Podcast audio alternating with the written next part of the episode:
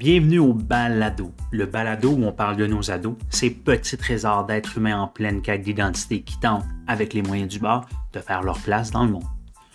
Pour cette troisième saison, les étudiants et étudiantes de troisième année du baccalauréat en enseignement de l'éducation physique et à la santé de l'Université de Montréal s'emparent du micro afin de vous transporter dans le monde des ados. En leur compagnie, vous, les nombreux auditeurs et auditrices du balado, en apprendrez davantage sur les enjeux actuels et à venir qui touchent nos adolescents. Alors, attachez votre calotte cielée avec de la broche, car ce ne sont pas les sujets d'intérêt qui manquent cette saison.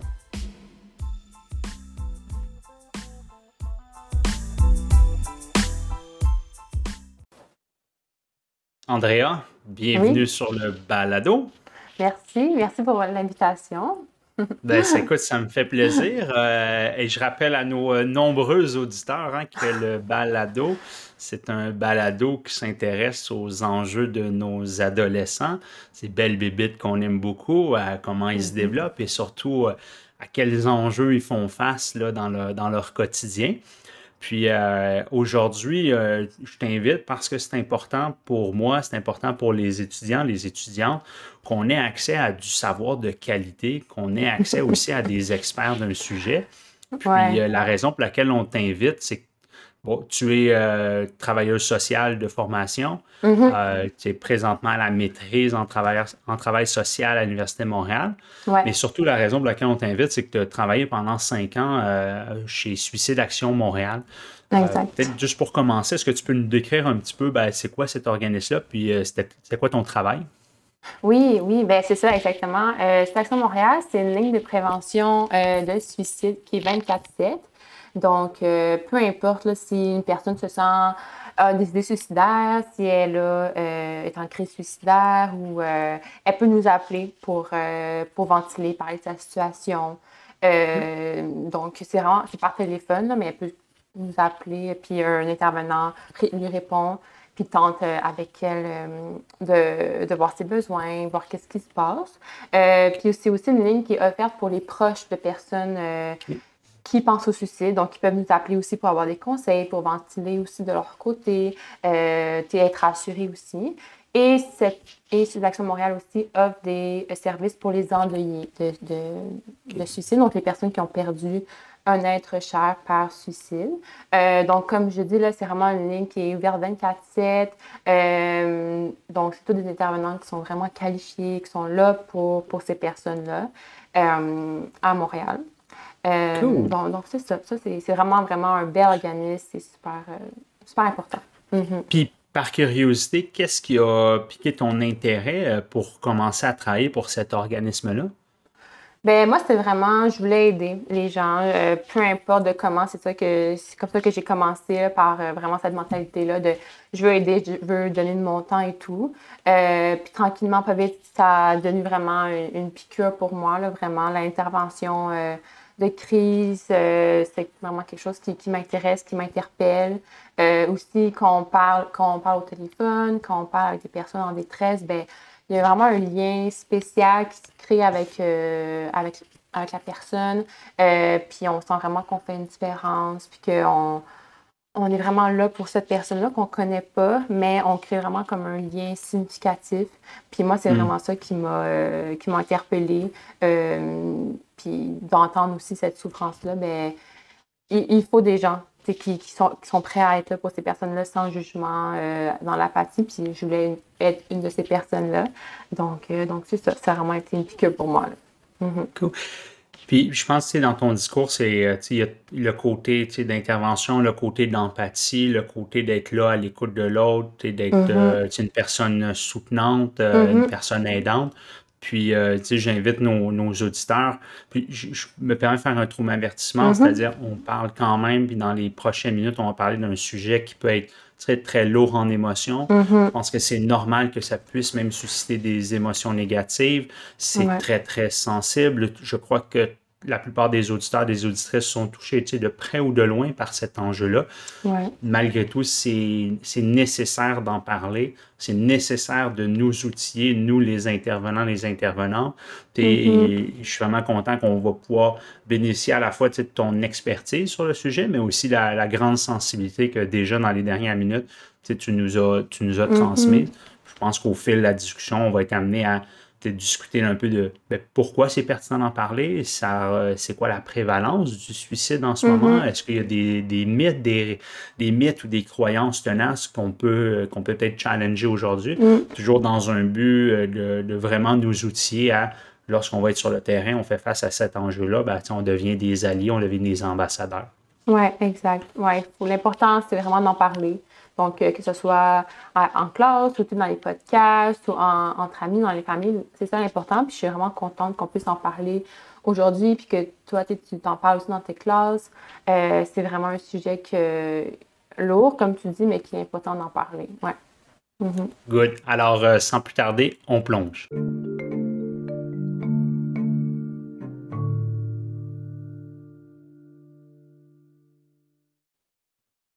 Donc, je ne sais pas, Andrea, si tu as, lu, euh, cette semaine, on, enregistre cet épisode-là le 28 septembre 2022. Puis, dans la presse, le, chroniqueur Patrick Lagacé rapportait mm-hmm. une énième histoire de personnes en détresse qui est mm-hmm. passée à l'acte malgré plusieurs signaux clairs donc, tu sais, consultation en psychiatrie, euh, euh, tentative de suicide, puis ben, à, la fin de cette histoire, la fin de l'histoire est très tragique dans ce sens que mm-hmm. ben, la personne, elle est passée à l'acte, le mm-hmm. suicide est complété. Euh, bon, maintenant, toute la classe politique sort, peut-être parce qu'on est en, campagne électorale. Tout le monde monte au barricade pour dire, ben, ça n'a pas de sens, il faut absolument changer les choses. Tu as étudié la question, tu as travaillé dans le milieu, tu as été témoin de belles histoires, tu as été témoin peut-être d'histoires qui sont moins belles. J'aimerais euh, j'aimerais euh, poser la question aussi mm-hmm. simple que ça. Pourquoi c'est important de parler de ce sujet-là maintenant? Bien, en fait, maintenant, c'est important. On aurait dû le faire, je pense, il y a plus longtemps, mais maintenant, c'est très, très un sujet qui est de jour, qui est chaud l'objectif principal de parler, c'est vraiment de diminuer les, tabous, puis de démontrer que qu'on est, on est ouvert à recevoir les, confidences, peu importe euh, à qui on va en parler, il faut juste montrer qu'il n'y a pas de honte à, à, avoir euh, des pensées suicidaires. Euh, au contraire, même, en parler, c'est un geste courageux, c'est un geste qui démontre une grande vulnérabilité. De ces difficultés-là, parler du fait qu'on va pas bien, ben, on, on, en ce moment, dans la société, c'est c'est quelque chose qui demande qu'on. Les gens peuvent avoir honte de parler de ça, mais au contraire, il faut vraiment encourager que, ben non, c'est courageux, c'est important d'en parler. Euh, c'est on sent aussi qu'on est moins seul. Plus qu'on en parle, euh, plus qu'on se sent près des gens. Euh, donc, l'important, c'est vraiment de, vraiment de diminuer le tabou, puis aussi de augmenter l'aide. plus on en hmm. parle, plus on va voir que c'est un sujet qui, touche beaucoup, beaucoup de personnes, puis que l'aide n'est pas suffisante, mais qu'il faut en rajouter. Euh, comme tu l'as dit dans les campagnes, on, en parle un peu, mais pas assez de, euh, des fonds euh, qui, qui, est ouvert en santé mentale et tout. donc, plus on en parle, plus on va pouvoir exposer le, ce, ce problème. Cool. Mm-hmm. de, ton message, je retiens vraiment l'idée de brisons le tabou. Mm-hmm. Ça, existe, il faut le nommer, faut en être conscient.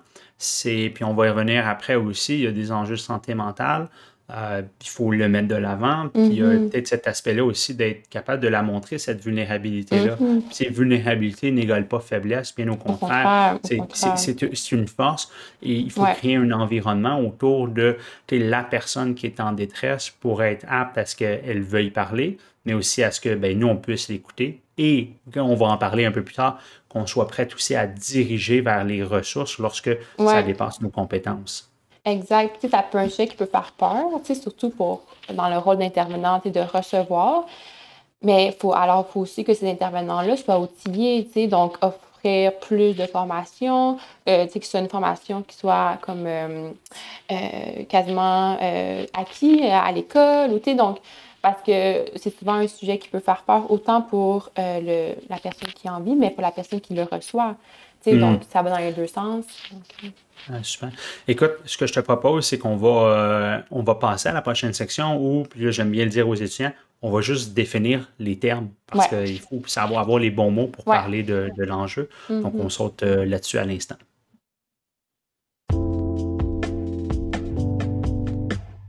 Donc, comme c'est assez commun dans notre cours, euh, lorsqu'on aborde un, enjeu, euh, on prend toujours un petit moment pour définir les grands concepts ou définir les mots vraiment dans le but de parler le même langage. Euh, puis c'est aussi valable, même si c'est le détresse et suicide, c'est un enjeu, un sujet très sensible. je commençais avec le suicide complété. C'est vraiment la mort intentionnelle causée par soi-même. Euh, on ne s'entend pas tous sur la définition exacte, mais euh, ce qui est super important, c'est le, côté d'intentionnalité dans le geste. Donc, même mhm. si on, fait niaiserie, puis il y, a un décès qui en survient, si ce n'était pas volontaire, on ne considère pas ça comme un suicide complété. Mhm. Lorsqu'on va parler de tentative de suicide, c'est un acte intentionnel fait par une personne dans le but de se suicider, mais qui n'aboutit pas à la mort. Encore une fois, c'est pas le potentiel. encore une fois, ce qui est au cœur de cette définition-là, c'est l'intentionnalité du geste. Même si on regarde ça, on prend un pas de recul, on regarde le geste, on dit c'est peu de chance que ce geste-là conduit à la mort. On le, le, potentiel létal du geste nous, ne, nous, nous, importe peu, mm-hmm. c'est vraiment l'intentionnalité. Mm-hmm. Autre élément, idéation suicidaire, c'est le fait de penser à se, à se suicider. La mm-hmm. plupart des gens ont pensé à un moment qu'il serait préférable de mourir plutôt que vivre, mais pour les, des idéations suicidaires, c'est vraiment, on est davantage dans le royaume des pensées sérieuses par rapport à, l'acte du suicide. Et mm-hmm. finalement, le dernier élément que je voulais amener à, à notre attention, Andrea, c'est la crise suicidaire une période de désorganisation passagère qui surcharge les capacités d'adaptation d'un individu. Lorsqu'on va parler d'une crise suicidaire, on va vraiment parler d'un début et d'une fin. dans la littérature, on va parler d'environ de, de 6 à 8 semaines. Donc, mhm. suicide complété, tentative de suicide, idéation suicidaire et crise suicidaire, c'est vraiment les mots, les concepts qu'on va, qu'on va utiliser beaucoup lorsqu'on va parler de, on va parler de l'enjeu du suicide, de la détresse qui ressort un petit peu de la, de, la littérature.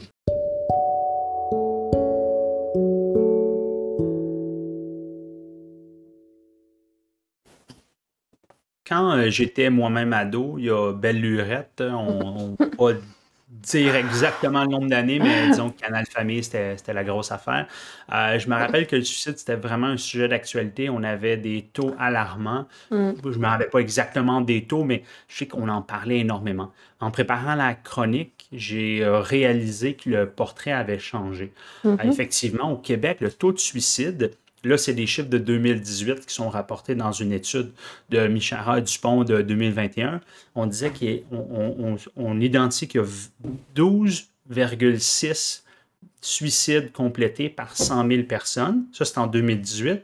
Mais le taux, donc lorsque j'étais moi-même adolescent, était en 1999, c'était de 21,7 sur 100 000 personnes. Donc, hmm. en dedans de près de 20 ans, on n'a pas diminué de moitié, mais pas très loin. Donc, c'est clair que c'était un jeu. Je pense que les chiffres nous disent que c'était un enjeu très, très criant, il y a 20 ans, puis je pense qu'il y a eu beaucoup, beaucoup de prévention. Ça demeure encore un enjeu. Il y a encore 12,6 personnes par 100 000, par 100 000 qui, euh, qui, qui, qui, vont jusqu'au bout de l'acte, mais tout de même, on, voit une nette progression.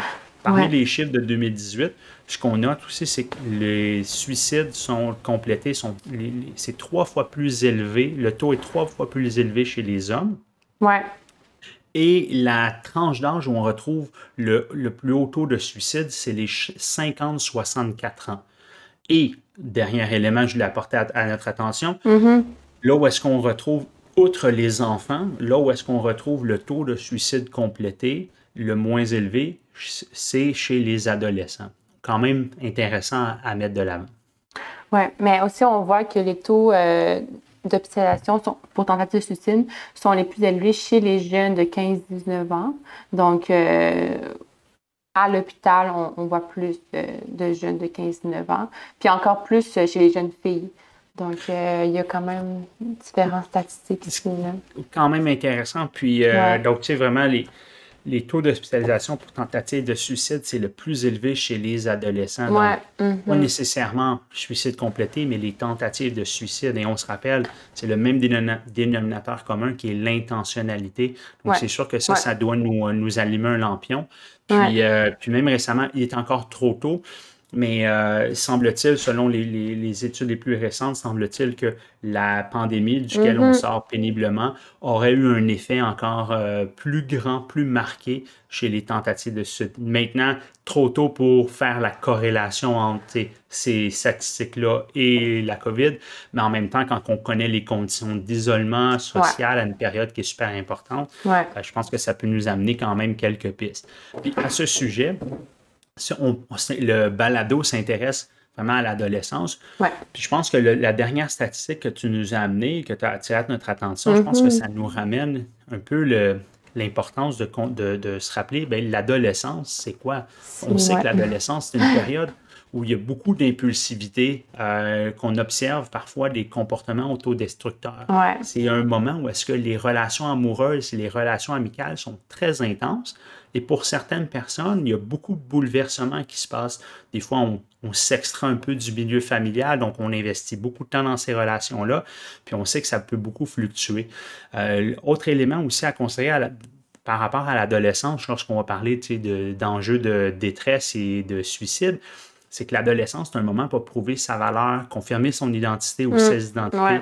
Donc, parfois, la perception de l'échec, mais ça peut avoir, ça peut générer beaucoup de désespoir et contribuer beaucoup, contribue beaucoup à la vulnérabilité. Donc, on amène vraiment l'adolescent, et certains, pas tous, certains à peut-être avoir de la difficulté à, se projeter dans, dans un futur qui est joyeux, d'où peut-être que l'idée des idéations suicidaires, donc des pensées sérieuses, peuvent venir tranquillement pas vite. Donc, c'est vraiment, je pense, à considérer, même si on, prend un pas de recul, on regarde les taux de, les taux de suicide complétés ont effectivement diminué dans les 20 dernières années. On note quand même que présentement, tentative de suicide très, très élevé. Très élevé. C'est le plus élevé chez les adolescents.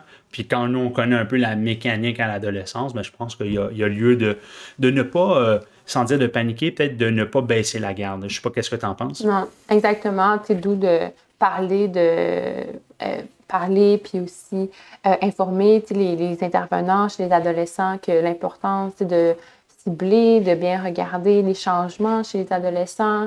Euh, on a aussi une- euh, des adolescents beaucoup plus anxieux ces temps-ci, euh, comme tu le dis avec la pandémie. Donc, ça, ça peut aussi entraîner euh, la détresse euh, avec les médias sociaux. Donc, il y a beaucoup, beaucoup, beaucoup de facteurs qui peuvent faire en sorte que ça augmente la détresse chez les adolescents. Puis, c'est important d'être super vigilant dans les inter- chez les intervenants, chez les parents, de, de ce côté-là, puis prendre au sérieux là, tous les tous les paroles, tous les gestes qui peuvent susciter une détresse quelconque. là. Donc, euh, oui, ça, ça prouve euh, l'importance de, d'en parler, encore une fois.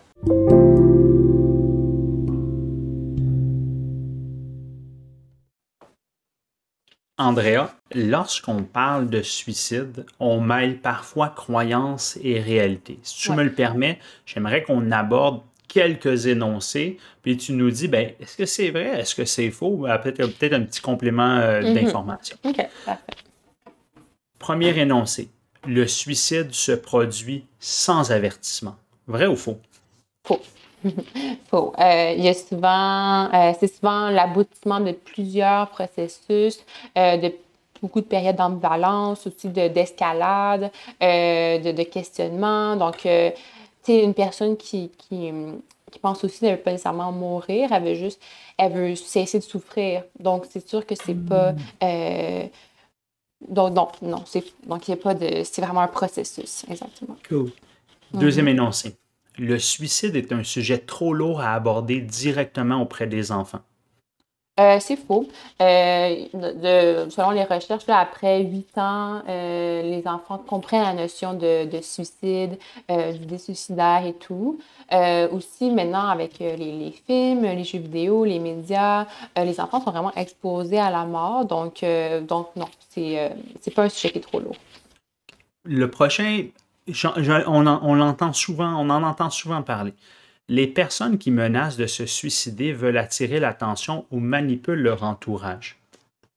Euh, ben, c'est faux. C'est, toute menace doit être prise au sérieux. Toute menace est, est vraie. peu importe si c'est pour attirer l'attention ou manipuler. Quand on parle de suicide, il faut prendre ça au sérieux. C'est des gros mots, c'est des mots qui sont lourds. donc, il faut vraiment demeurer vigilant à tout comportement suicidaire. donc, les paroles, dont, les paroles, en fait. c'est faux. Oh, la majorité des personnes en crise suicidaire souffrent d'un trouble mental. Euh, c'est vrai. Euh, encore selon les recherches, 80 à 90 des personnes euh, qui décèdent par suicide souffrent d'un problème de santé mentale, donc, dont dépression, anxiété et autres. c'est pas nécessairement le cas, mais en général, on pourrait dire que ça, ça découle d'un problème de santé mentale. Encore une fois, c'est vraiment propre à chacun. OK. Parler du suicide à une personne perturbée lui donnera l'idée de passer à l'acte. Vrai ou faux? Euh, faux. Tu sais, quand on demande directement la question de suicide, ça ça ne donne pas d'hésiter. Au contraire, euh, ça démontre qu'on est ouvert à en parler, qu'on est prêt à recevoir cette souffrance-là. Ça diminue le tabou, comme, comme je disais plus tôt. Donc, euh, une personne qui pense aussi, de, il pense déjà, euh, c'est pas une autre personne qui peut lui mettre ces idées-là pas comme ça que, qu'une personne pense. OK. Finalement, l'amélioration de l'humeur d'un jeune à la suite d'une crise signifie que le danger est passé. Euh, c'est faux. Euh, il se peut qu'une personne en crise suicidaire semble soulagée, paraisse comme de bonne humeur, mieux, euh, mais cela, ça ne signifie pas vraiment que le danger est passé. Encore une fois, c'est différent pour chacun, mais non, il faut, faut rester vigilant pendant une longue période de temps, même si ça personne à aller mieux, ça ne part pas nécessairement comme ça aussi. C'est vraiment intéressant parce que, tu sais, je revois les six énoncés, la plupart, on, est de l'ordre des, de l'ordre des mythes. Mm-hmm. de l'ordre des mm-hmm. croyances. Puis je pense que tu mm-hmm. nous as amené des compléments d'information. Puis, je pense que c'est les mythes, les croyances, ils sont souvent bien ancrés. Puis, puis la plupart, c'est, ça ramène un peu à l'idée du tabou. Il ne faut pas tout en parler. Puis, non, ah, c'est. Non, non, attends, c'est long. Je pense qu'on a de la belle information. Je pense que ça va faire un, beau lien avec euh, la dernière portion de notre balado où est-ce qu'on va réfléchir à certaines pistes de réflexion euh, pour justement devenir des alliés, des ambassadeurs par rapport à cet enjeu-là.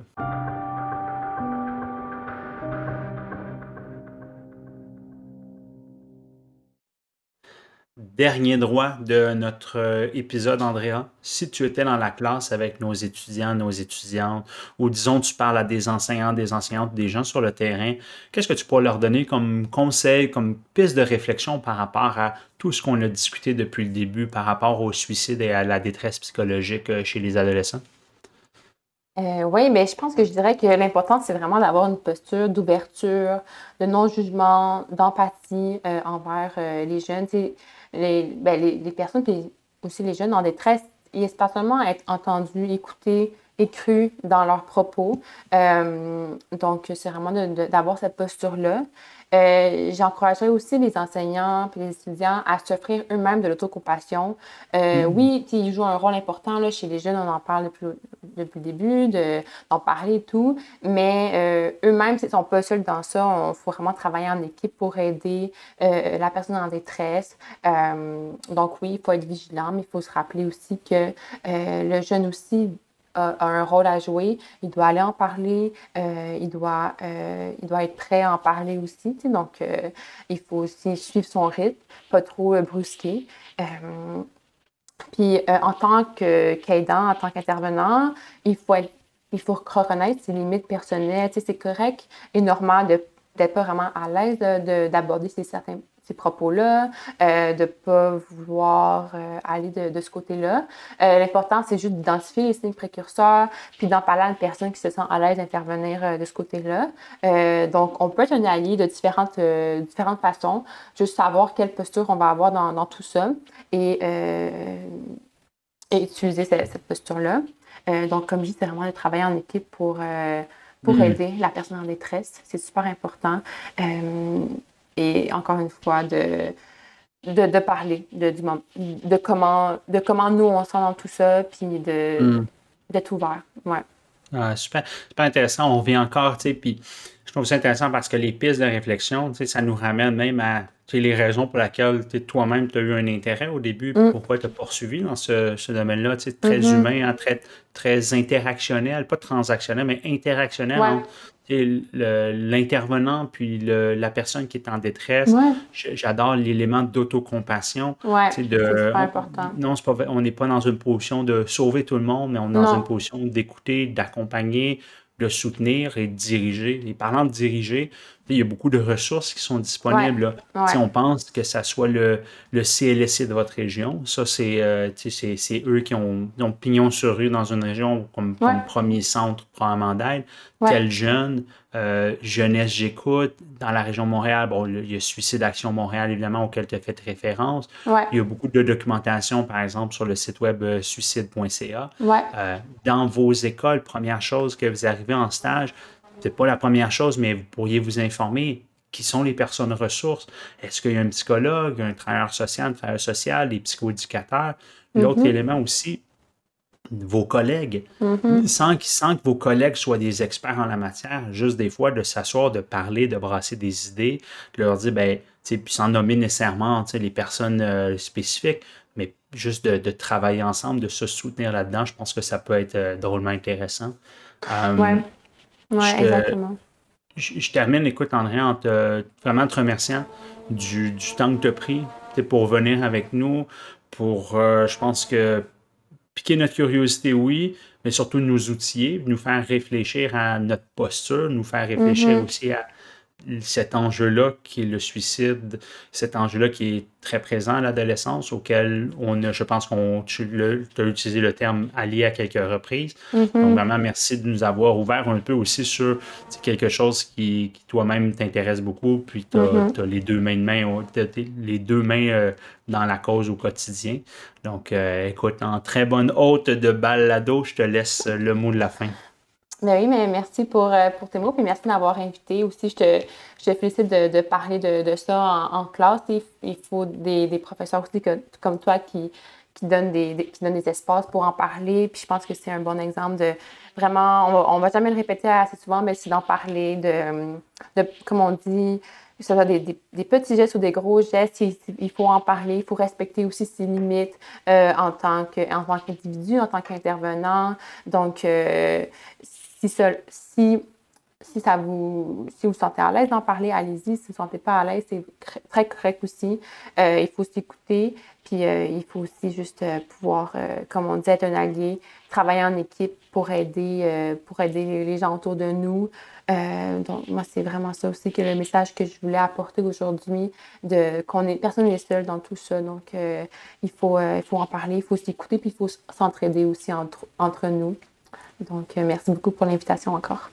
Message reçu et on te remercie à nouveau. Allez, bonne journée. Bye.